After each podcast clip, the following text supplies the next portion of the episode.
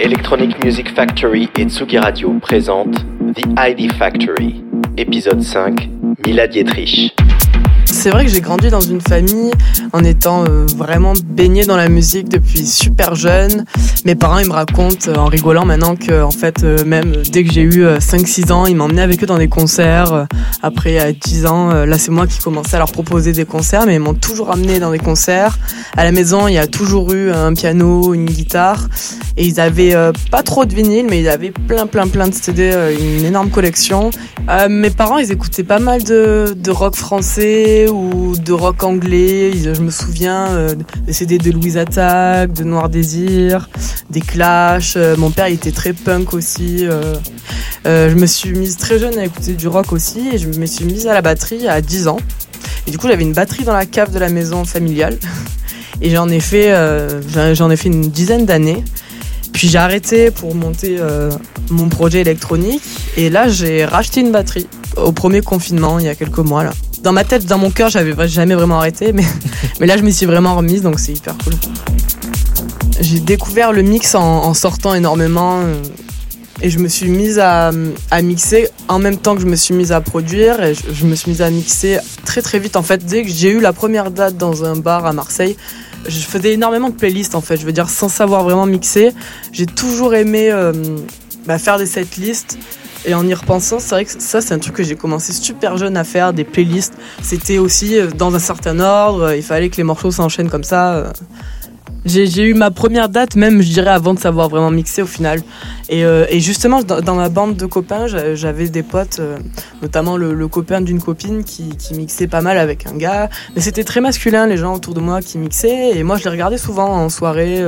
Et un jour, j'ai voulu m'y mettre, j'ai acheté ça. J'ai acheté un contrôleur pour commencer. Et je me suis mise comme ça, hyper spontanément, euh, en prenant les plis que j'avais déjà et en les mettant euh, dans Tractor.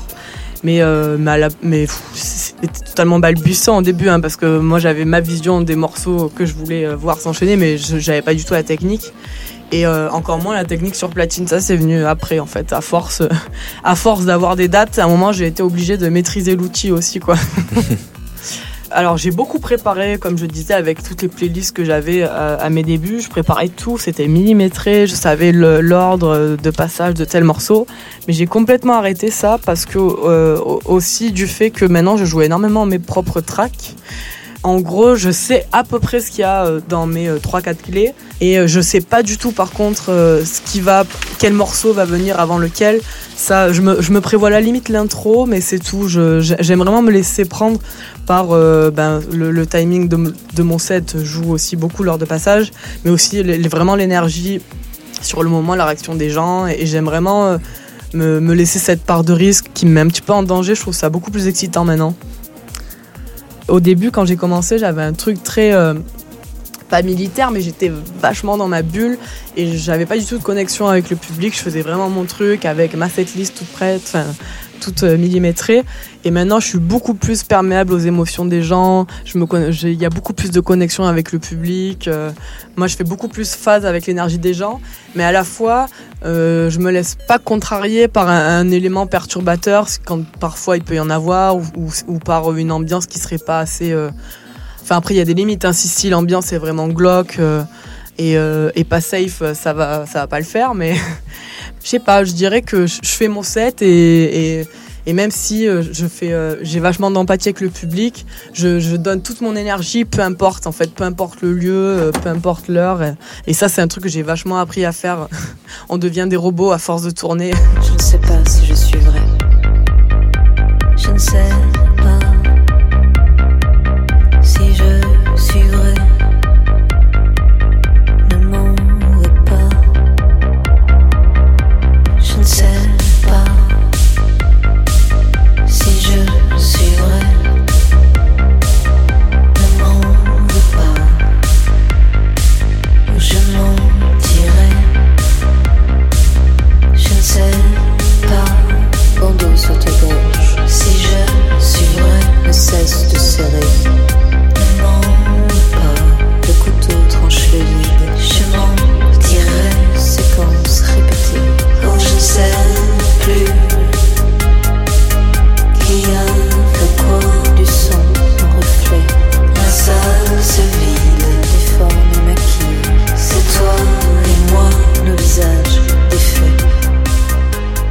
relativement jeune et j'ai une carrière assez euh, courte par rapport à ces 30 ans de musique électronique. Moi, ça fait 5 ans que j'ai ce projet.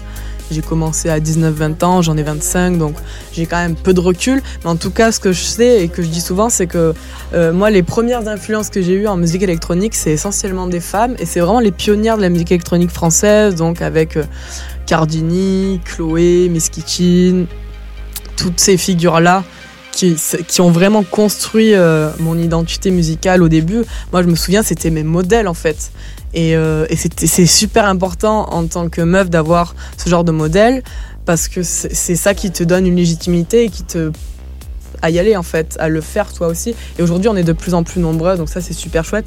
Mais c'est que je pense qu'il y a un effet, euh, y a un effet boule de neige aussi. Plus on est et plus d'autres filles se disent, euh, moi aussi j'ai envie de le faire et pourquoi pas moi en fait. Ça m'arrive d'avoir des messages de meufs assez jeunes qui me disent Ah, j'aimerais bien m'y mettre, ça me donne carrément envie, ton son et tout, et qui me demandent des conseils. Et euh, je réponds toujours avec plaisir parce que je trouve ça hyper cool de pouvoir guider quelqu'un. Comme moi, moi ça m'aurait beaucoup servi à l'époque d'avoir euh, des conseils. Je trouve que la passation, elle peut se faire comme ça et c'est super intéressant de, de se donner des tips et c'est très encourageant en fait. Et ça, grâce au réseau, on peut créer du lien comme ça et c'est chouette quoi. Mm. Je suis assez proche depuis un moment, enfin depuis mes débuts de Sarah Zinger et Colin Marianne par exemple. Et je pense que d'autant plus entre filles, on se, on se comprend en fait dans nos parcours. On a souvent vécu à peu près les mêmes choses. C'est naturellement qu'il y a une certaine sororité, je pense. Euh, qui se crée. Hein. Moi, je suis proche de pas mal d'artistes féminines dont, dont j'ai parlé. Bon, après, c'est vrai que je suis aussi proche d'artistes euh, hommes, euh, enfin masculins, mais je pense qu'il y a un côté où on se comprend dans nos parcours. Et ça, ça c'est beaucoup plus entre femmes que, euh, avec, avec des gars, on peut pas vraiment se comprendre sur les mêmes choses. Après, je pense aussi qu'entre filles, il y a, y a quand même une espèce de concurrence, mais ça, c'est parce que entre femmes dans la société, on nous a toujours mis en concurrence les unes contre les autres, qui se ressent inconsciemment et malgré nous en fait, euh, beaucoup plus qu'entre euh, femmes et hommes. Ça c'est un fait aussi, il y a un petit peu les deux et il faut, il faut vraiment essayer de se, se concentrer sur le côté sororité et entraide parce que je pense vraiment qu'on a des parcours où on peut se comprendre quoi. Moi, moi ça m'est arrivé de, de faire face à, à des situations sexistes, mais d'autant plus que j'ai commencé vraiment jeune et je pense qu'en fait je l'ai beaucoup trop intériorisé avec le temps. Maintenant, quand j'y repense, j'ai beaucoup plus de recul et beaucoup plus de filtres euh, pour pouvoir lire ça comme des, des situations euh, sexistes en fait, mais c'est clair. Enfin, quand j'y repense vraiment, hein, sur le moment, ça me posait pas tant de problème parce que je voulais absolument jouer. Euh, donc, tu vas jouer pour des sommes ridicules. Tu vas jouer pour 50 balles au début, voire tu vas jouer gratuitement. Euh, et, alors quand t'es jeune et en plus quand t'es une fille, faut vraiment deux fois plus faire ses preuves et tu peux vite être prise de haut ou alors on va pas vraiment te respecter. Enfin, oui, ok, on te fait jouer, mais bon, on va quand même pas te payer. Ou alors, oui, des techniciens des fois, mais qui s'en rendent même pas compte, hein, mais qui ont des remarques. Genre, euh, je sais pas, moi, s'il y a un problème euh, au niveau technique, c'est parce que j'ai pas su faire les branchements. Enfin, c'est clair a des épisodes comme ça, malheureusement, il y en a eu plein. Et mais le truc, c'est qu'on les intériorise beaucoup. Enfin, voilà, moi maintenant, avec le recul, et actuellement, ça, ça m'arrive moins, mais c'est aussi parce que dès que ça pourrait arriver, je reconnais les situations et je sais réagir face à ça. Mais au début, tu t'acceptes un peu tout et tu t'en rends même pas compte, je pense.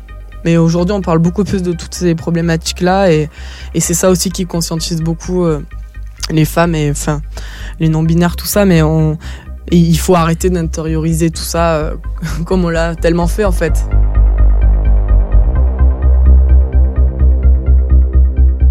Suis hyper mal à l'aise avec le côté garder du positif de toute cette situation qu'on a subie et qu'on va encore subir un moment, euh, d'être confiné, de, de de plus avoir le droit de faire notre métier, tout ça, parce que c'est tellement violent et ça a créé tellement de dégâts pour notre milieu. Je, moi, je pense à, toutes les structures et surtout, euh, en particulier, à tous les artistes qui vont devoir faire autre chose, qui vont devoir faire passer euh, leur carrière au second plan pour pouvoir juste manger, en fait.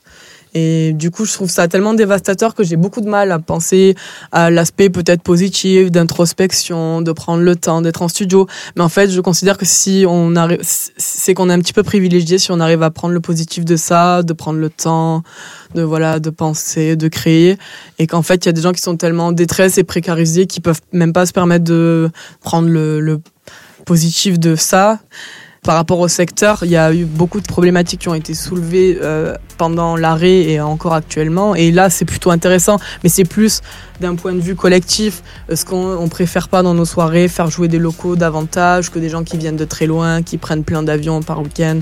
Ça, par contre, c'est super bien que le débat s'ouvre sur ces questions.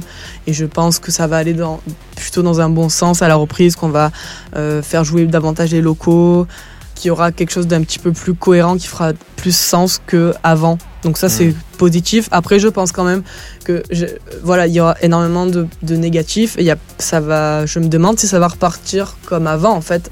Je pense qu'on va quand même sortir de tout ça très très affaibli et, et ça c'est grave quoi. Après c'est difficile de penser à l'après, à faire mieux parce que là on veut tellement juste s'en sortir en fait. Enfin en tant qu'artiste et même par rapport à, à tous les acteurs. Euh, de, ce, de cet écosystème. On veut, je pense qu'on veut juste essayer de s'en relever, que penser à faire mieux là, de suite, à part ce point-là, moi je vois pas vraiment autre chose pour le moment. J'arrive pas à être inspiré par faire mieux. On aimerait juste faire pour l'instant, quoi. Parce que c'est un petit peu addictif au final quand tu es habitué à faire ça euh, tous les week-ends ou, pratiquement. C'est un rythme et c'est aussi tout ce côté, euh, toute l'adrénaline que ça ça engendre, que ça génère et toute cette énergie aussi que ça crée. Moi, j'étais, euh, j'adorais l'énergie dans laquelle ça me mettait, surtout si j'avais par exemple deux dates dans le week-end qui s'enchaînaient. Mais j'ai un côté un petit peu hyperactif et ça me canalisait vachement en fait, tout ce rythme-là. Je trouvais ça super excitant et puis lié à, voilà dans, dans, un environnement qui me passionne de musique et de, de son, faire corps avec le son dans, ces lieux, c'était devenu, devenu super addictif. Donc, euh, donc je suis en manque en fait là. on, a, on a été totalement privé de liberté, au-delà du côté euh, appauvrissement du secteur et tout ça. On a tous très très hâte. on sera tous dans les clubs euh, quand ça repartira. Integrate. Do something that brings you back into reality but still respects the profound experience you've had.